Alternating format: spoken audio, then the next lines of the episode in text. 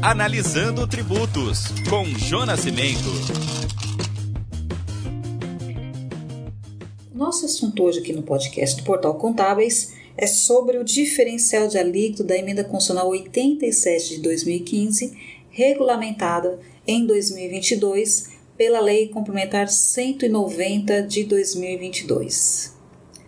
É, tirando a parte a questão da polêmica sobre a cobrança desse diferencial de alíquota da emenda constitucional 87 de 2015, se 2022 ou se retorna apenas em 2023, sabemos que vários estados é, já se manifestaram sobre o início, o retorno da cobrança ou alguns que sequer suspenderam a cobrança desse imposto.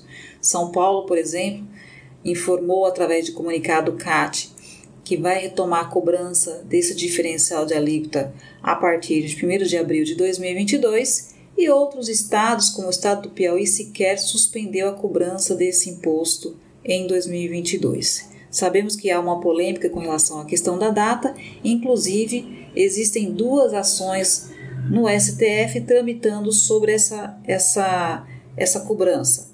Uma das, uma das ações que é a ação direta de inconstitucionalidade é 70066, que foi interposta pela ABIMAC, né, que quer suspender a cobrança, pretende suspender a cobrança desse DIFAL no ano de 2022, e em relação ao Estado do Alagoas, que pretende é, que a cobrança seja mantida para o ano de 2022.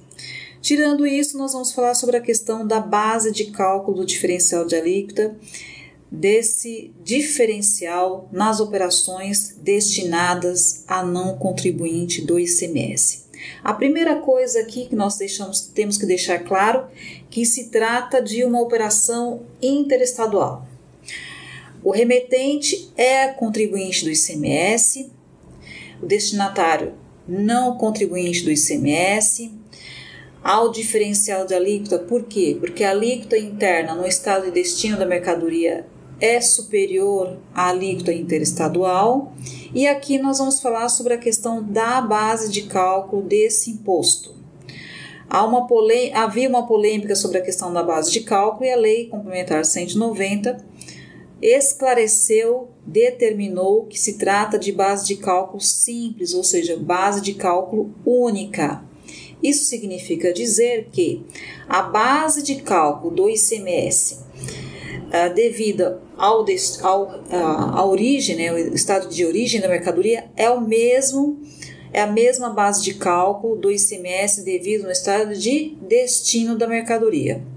Com isso, uh, a carga tributária do ICMS total que deve ser embutida no valor da mercadoria ou do produto é a alíquota do ICMS no estado de destino da mercadoria. Então, numa operação em que a alíquota interestadual é 12%, por exemplo, e a alíquota interna da mercadoria no estado de destino, por exemplo, é 18%, vai embutir para chegar no preço de, da mercadoria a alíquota de 18%, ou seja, a carga tributária total do ICMS. Então, a diferença da alíquota interestadual e a alíquota interna no estado de destino, por exemplo, a alíquota do estado de destino é 18 e a alíquota interestadual é 12. Então, aplica-se uh, ICMS de 18%, por exemplo, sobre a base de cálculo desse, desse ICMS, diferencial de alíquota, e também aplica-se 12% sobre a base de cálculo desse ICMS. Com isso, você no final aí abate um valor do outro e aí você chega no valor do de FAO do ICMS devido a, nas operações interestaduais destinadas a não contribuinte.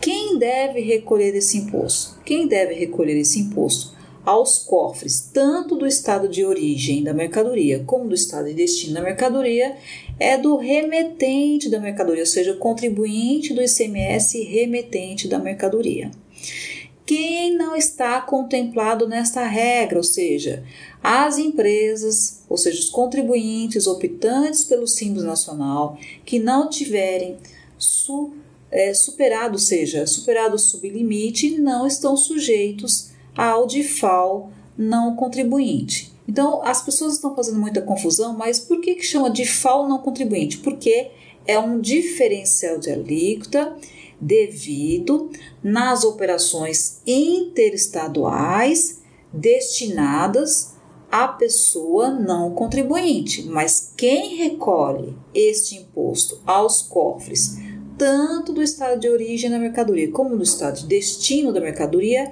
é o contribuinte remetente da mercadoria.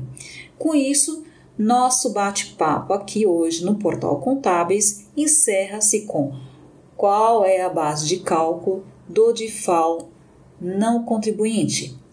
Base de cálculo é a base de cálculo simples, ou seja, base de cálculo única. Os estados podem mudar essa regra? Não. Por que não podem mudar essa regra? Porque essa regra consta da Lei Complementar 190 de 2022, que regulamentou a cobrança do DIFAL não contribuinte criado pela Emenda Constitucional 87 de 2015. Jô Nascimento para o Portal Contábeis. Acompanhe mais notícias em contábeis.com.br.